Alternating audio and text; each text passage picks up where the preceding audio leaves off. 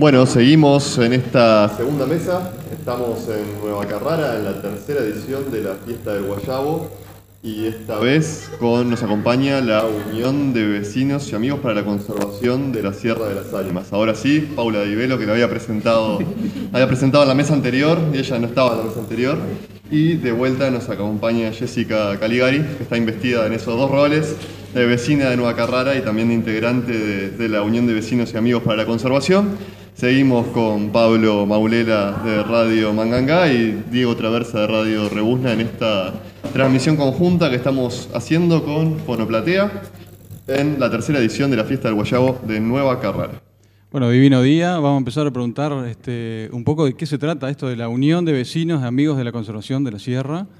¿Cómo andás? Hola, ¿qué tal? Un gusto estar acá. Bueno, contanos un poco, a ver, este, cuándo se empezaron a, juntar, hace cuánto que está esta comisión y, hacia dónde va, de qué se trata.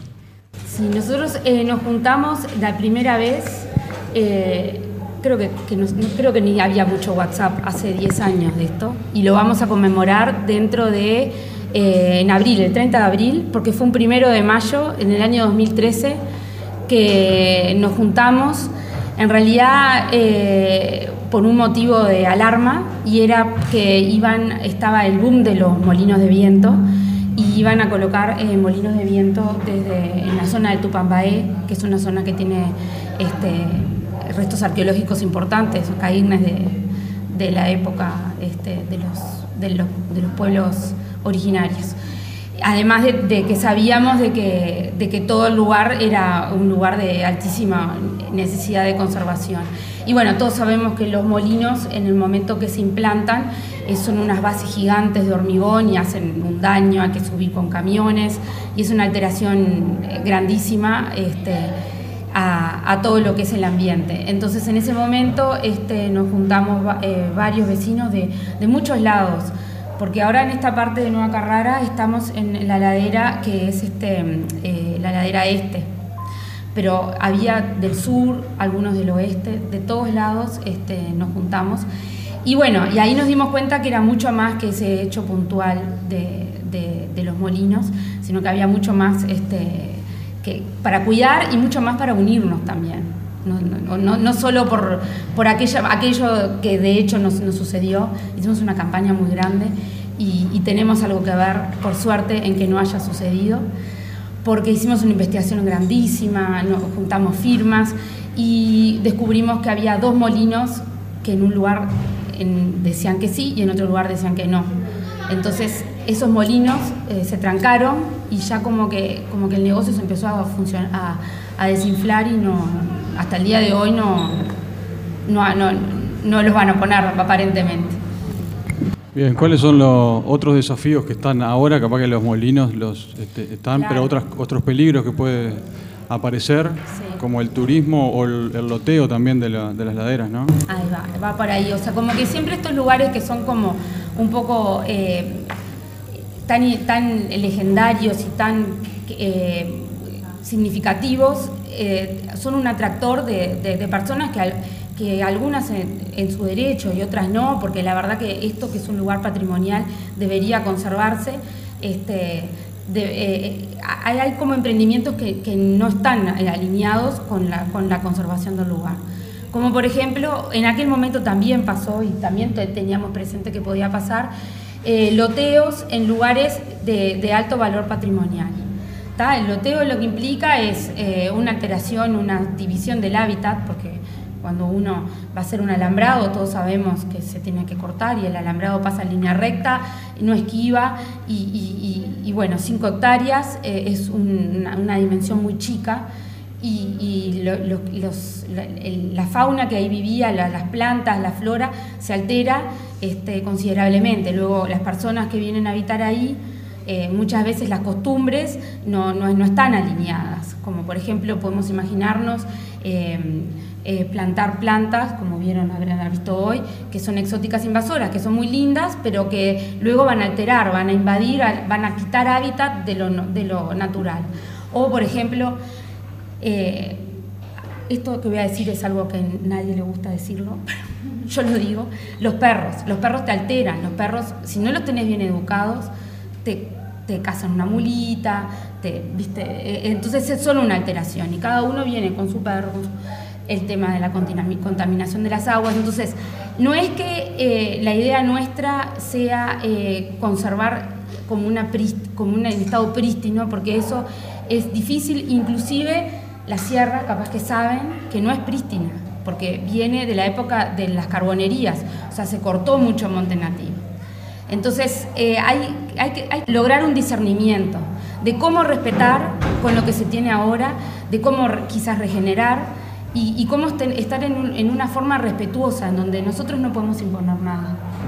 Un poco por ahí. Estamos hablando para contextualizar, porque quizá hay gente que no lo sabe, la Sierra de las Ánimas, que es el segundo punto más alto del país, es la altura más prominente y es una extensión importante de Monte Serrano, que es a su vez el final de, la Cuchilla Grande, es decir, una de las alturas más, más significativas y de los ecosistemas más significativos para el país. ¿no?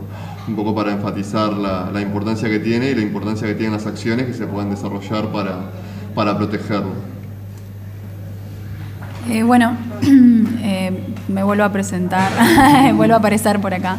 Eh, bueno, nosotros nos integramos hace no tanto tiempo, si bien veníamos como trabajando en paralelo y con los mismos objetivos o muy parecidos, eh, trabajando un poco con centros educativos, haciendo educación ambiental, recibiendo turismo, también paseos en la Sierra de las Ánimas. Y, bueno, y nosotros veníamos trabajando en paralelo y no nos habíamos, bueno, la vida todavía no nos había como unido. Así que ahora, bueno, somos eh, parte del grupo de caminantes nativos eh, que había mencionado anteriormente. Nos unimos con eh, el grupo de, de UBA, ahora somos como un colectivo en conjunto que de a poco va creciendo y, un poco, eh, bueno, trabajando todos con el, con el mismo fin, ¿no? De la conservación de, la Sierra de las Ánimas, que está siendo como ahora un atractivo turístico y, todavía no, no es un área protegida. Entonces, bueno, como les contaba Paula un poco anterior, eh, anteriormente, es un poco esa la, la lucha es un poco esa la lucha. Eh, eh, comentaban de que era patrimonio. Este, ¿Quién está controlando eso? ¿Cuáles son este, la parte gubernamental que tiene que estar a cargo de eso? Porque está, me imagino, por un lado las inmobiliarias tratando de lotear y vender, y vos me decís que es patrimonio. Bueno, ¿cómo e-, ese conflicto de intereses, cómo se maneja? ¿Y los vecinos?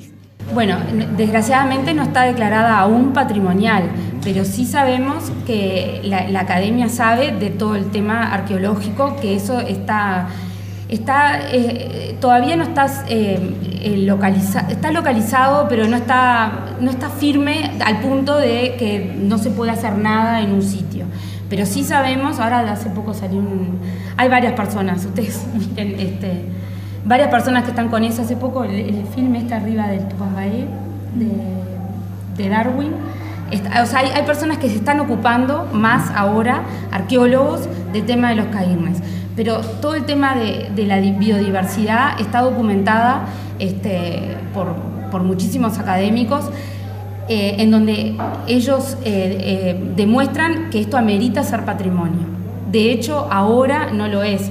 Una de, uno de nuestros intereses mm, que tuvimos mucho tiempo fue presentar la Sierra de las Ánimas al Sistema Nacional de Áreas Protegidas, para lo cual se, se juntaron muchísimas firmas y de hecho se hizo este, se presentó, pero bueno, el año pasado tuvimos una comunicación del Ministerio de Ambiente de que no estaba en las prioridades del Ministerio de que integrara eh, como forma de conservación el Sistema Nacional de Áreas Protegidas, porque de hecho además el sistema está en un punto flaco en este momento. Entonces, tienen hasta problemas para conservar lo que ya tienen, no pueden integrar nuevas áreas.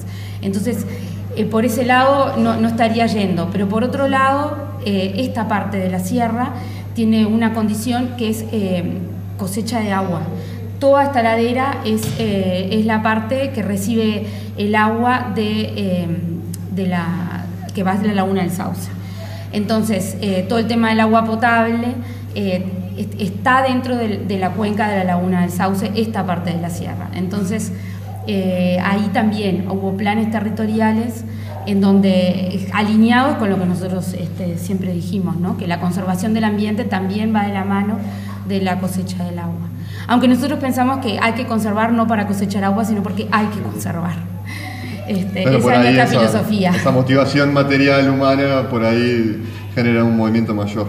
Este, si, si institucionalmente no, de pronto no se están logrando los apoyos o, o- o no hay ciertos mecanismos por ahora planteados para, para generar un esquema de conservación alrededor de la sierra, ¿qué alternativas visualizan ustedes que, puedan servir, que puedan ir consolidando ese entramado de protección? de pronto más eh, parainstitucionales, ahí hablábamos de algunas asociaciones circunstanciales con otras instituciones de pronto educativas o con otras organizaciones vecinales. En ese sentido, ¿qué acciones les parece que podrían consolidar esa estructura de defensa de ese territorio? Sí, nosotros, eh, al igual que Jessica, capaz que en caminos paralelos, siempre entendimos que de- en, en la, en la manera todo, todo este valor iba a, servir a- al apoyo.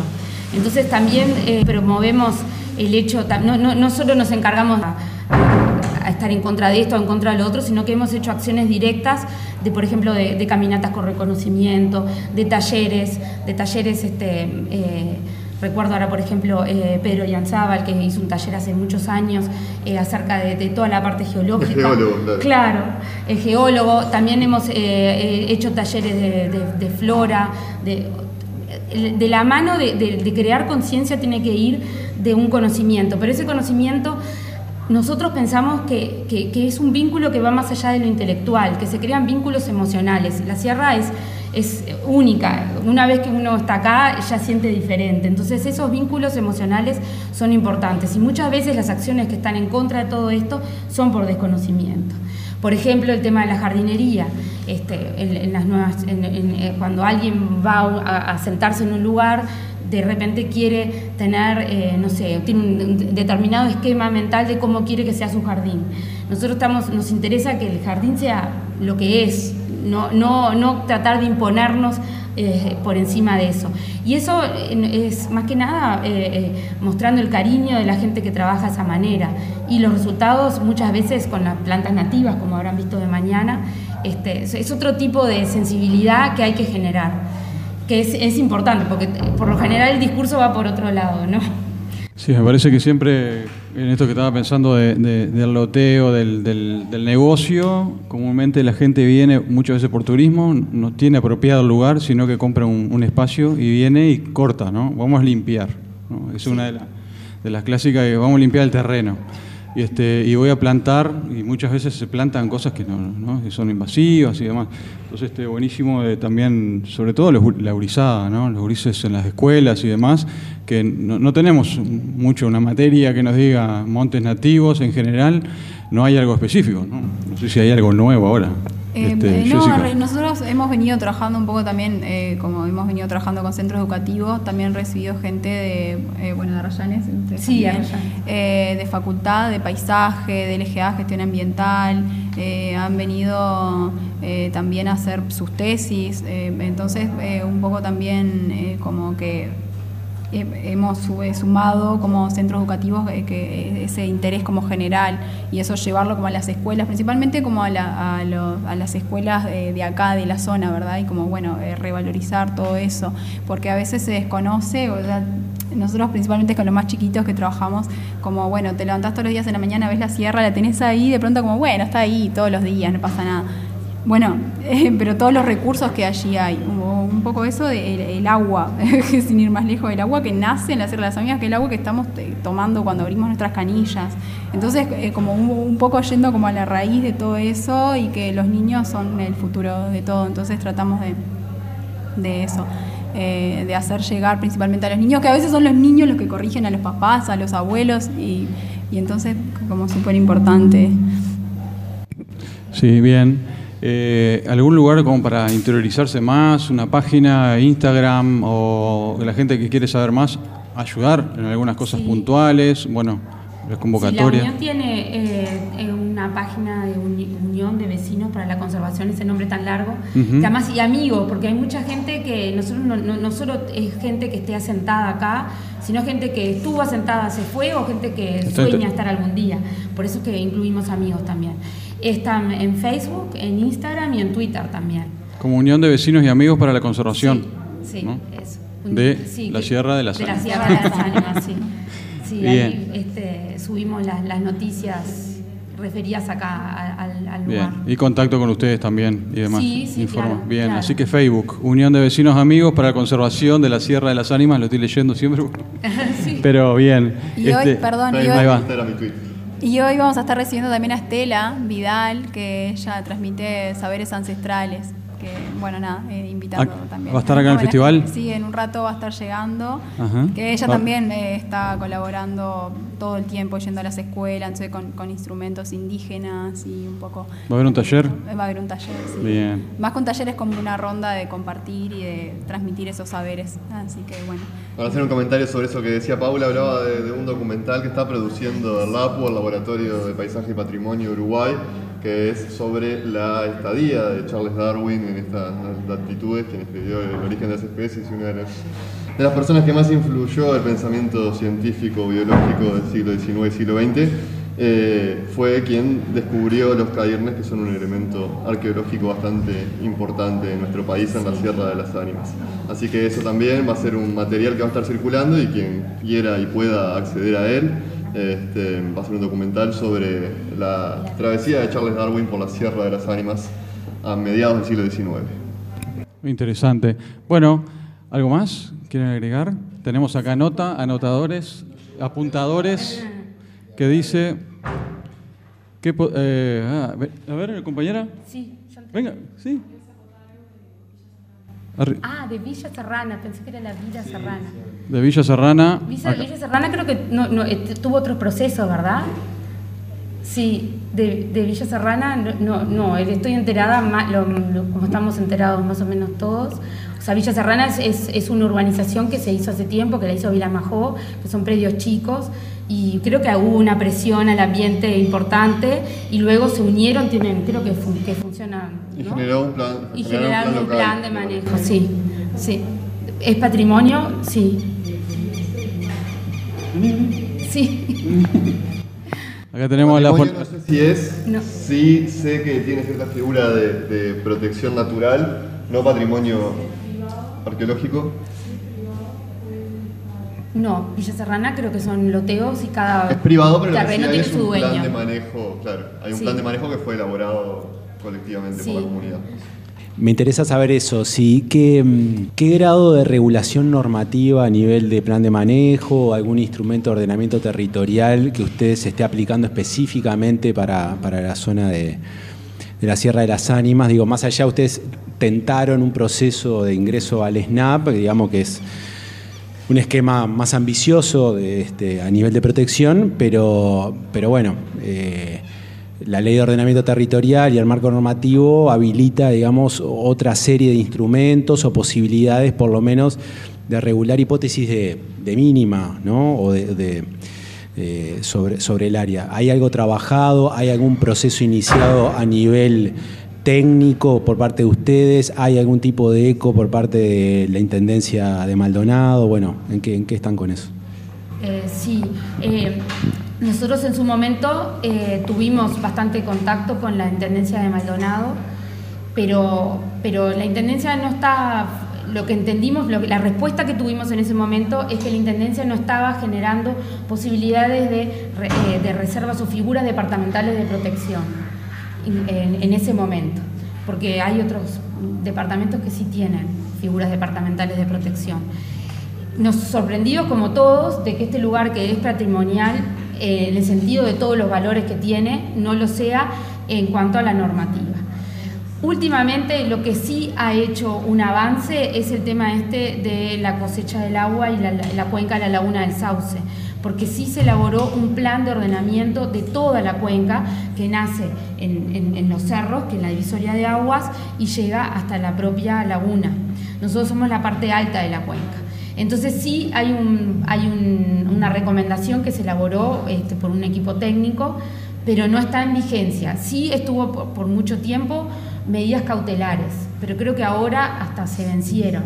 De todas maneras, tenemos, yo específicamente ha llegado a, mis oídos de que, de que la Intendencia está involucrándose y no está permitiendo eh, loteos eh, eh, generalizados en el lugar. O sea, sin una, normativa firme está interviniendo, porque pienso sinceramente que, como, que como que está entendiendo que esto no puede este, transformarse en, un lugar de, especulación. Ojalá. Sí, o sea, estamos, eso es, una de nuestras funciones estar atentos a eso, ¿no? Este, a, que, a que no llegara a eso, ¿no? Pero bueno, sí, ha habido casos, ha habido casos de, loteos en, parte, porque no es solo, no se trata solamente de, conservar la biodiversidad y el ambiente, sino también eh, el aspecto paisajístico, ¿no? Este, no es lo mismo ver un cerro eh, en su estado natural, porque está bastante en estado natural, que ver construcciones y alteraciones, caminos. El tema paisajístico que, le quita absolutamente toda sensación de naturalidad que todos los uruguayos nos merecemos, porque la sierra es de todos, a pesar de que no es de todos. Bueno, tenemos esto para seguir, ¿no? Pero hay un, eh, eh, ya que, están en el tema, hay, hay muchos lugares eh, que son públicos, como por ejemplo el campo militar. Claro, tienen un relevamiento, hay campos, el campo de ejército y el, de, colonización, entre otros, espacios bastante importantes. ¿Ustedes tienen un relevamiento sobre la propiedad de Sí, tenemos, sí, tenemos, sí. Inclusive en un momento, el año pasado tuvimos contacto con el Ministerio de Ambiente y hicimos un relevamiento que nos alegró mucho. Hicimos eh, por contactos cuántos vecinos, aún no perteneciendo a la UAC, estaban interesados en algún tipo de conservación del territorio, y eran muchísimos. Y muchísima gente está, este, está eh, comprando previos para reservarlos. O sea, hay, avances positivos y esperanzadores. Este, o sea que, un poco se va por ahí, porque un camino que se esbozó con el tema del Ministerio de Ambiente era el de las reservas en predios privados, este, que podía funcionar mejor que el SNAP, que de hecho no está funcionando mucho. Entonces, eh, bueno, eh, hay que estar atento para encontrar las oportunidades. Bueno, muchas gracias. gracias hay para rato también, podemos hacer otro encuentro con, esta charla. Este, vamos a ir con las charlas ahora también. Con, este, muchas gracias por estar. Gracias a ustedes. Y nosotros seguimos con un poco de música mientras están haciendo pruebas de sonido las bandas que van a estar de noche este, en este festival de El Guayabo. Así que en, ahora, en minutos nada más, Mujeres Rurales de Maldonado.